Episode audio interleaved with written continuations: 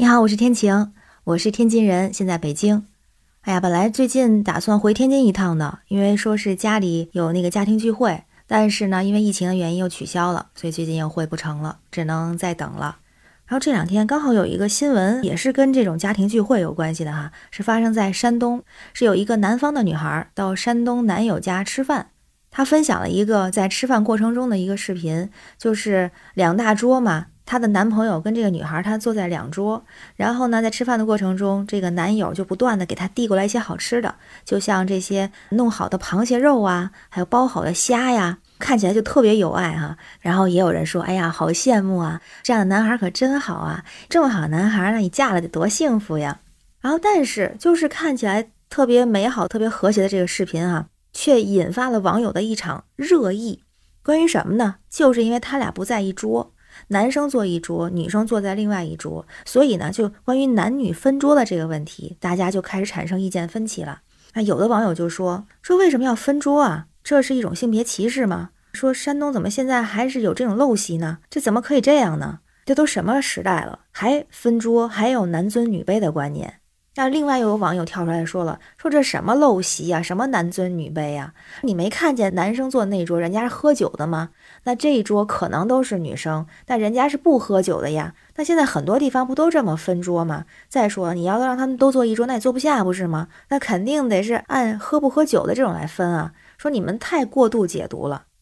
那因为前面的网友他也提到了这个地域的问题啊，所以有一些山东的网友就跳出来了，表示自己的不满，有的表示气愤。其中有一位山东的网友，我觉得他说的特别客观，我很欣赏他的说法。他就说他是一个土生土长的山东人，像女人、孩子所谓的不上桌这样的事情，他说他从小到大都经历了，但是。这样的事情并不是说他小时候才有的，而是历史遗留下来的。它是作为一些很老的一种传统，在山东地方流传。而且呢，山东属于这个礼仪之邦，所以他在酒桌上也有一些礼节是非常繁复的。这也是经过上千年的演化形成的结果。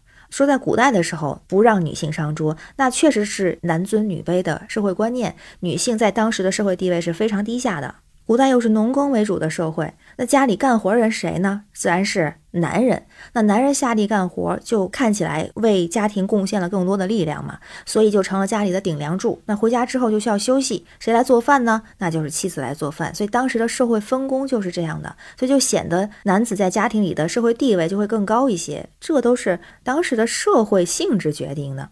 而且，如果家里要是来了客人，主家就要准备丰盛的这个饭菜，准备这个菜就要花费很多的时间。那你这菜也不能提前做好啊，就得一个一个上，这样客人才能吃上热乎菜，是吧？那等客人吃的差不多了，女主人如果再上桌，其实也没有什么意义了。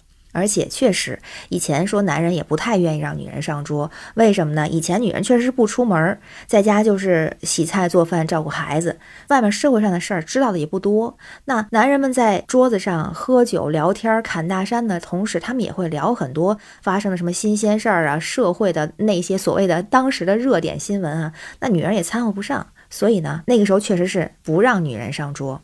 那时间长了，这也算是一种陋习了，就遗留下来了。现在呢，在一些农村地区，可能还会有这样的习俗，特别是在一些年纪很大的一些老人身上，还会有这种想法。但是实际上，这样想的人已经非常 非常少了，而且这样的旧的习俗也不会保持什么时间了。那现在的年轻人大多受过比较好的教育，已经不会再有那种什么男尊女卑的思想了，而且城市什么农村这种边界也很模糊，所以这种陋习就一定会被社会所摒弃。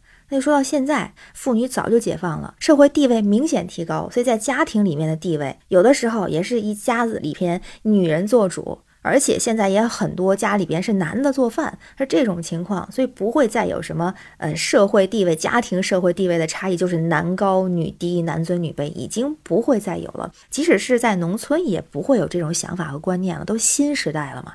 那当然，现在呢，就是吃饭的时候，如果人多，可能还是会分桌。分桌的时候，就像之前那网友说的，大家可能会按，比如这一桌是喝酒的，这一桌是喝饮料的。或者呢，也是还是男人一桌，但是他们是因为他们喝酒聊天聊他们那些话题，然后女人呢要带孩子，带孩子可能不能喝酒啊，所以他们就单独是一桌，甚至还有的现在小孩子他们也愿意自己坐一桌，跟什么陋习啊什么这种关系已经完全不存在了。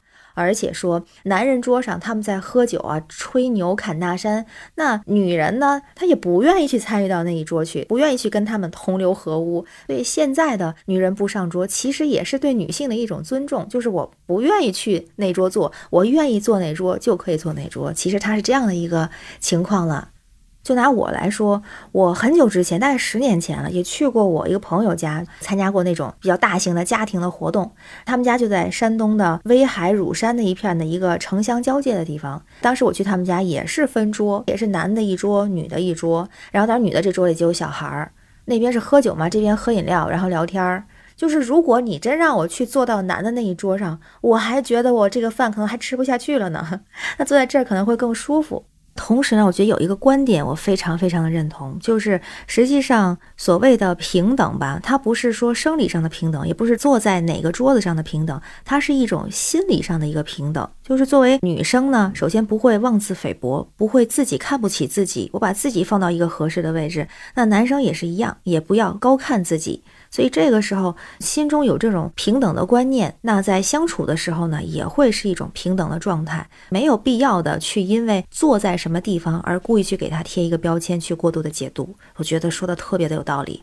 所以啊，我就觉得这个视频里面他想呈现出来，其实就是这样一种非常美好的这样一个画面，是不是？女孩遇到了一位对她特别好的男孩，哎，如果咱要是遇到一位这么好男孩，也会特别开心的，也可能愿意会把他分享出来，是吧？而且人家家庭聚会多开心啊！你说我还想回家庭聚会，现在还实现不了，不是吗？所以呢，咱就给人家温馨的祝福哈，也不用想太多，也没有必要去过度的解读，你说是吧？好了，那今天就说到这儿。我是天晴，这里是雨过天晴，期待你的关注、订阅、收藏和留言哦，让我们每天好心情，拜拜。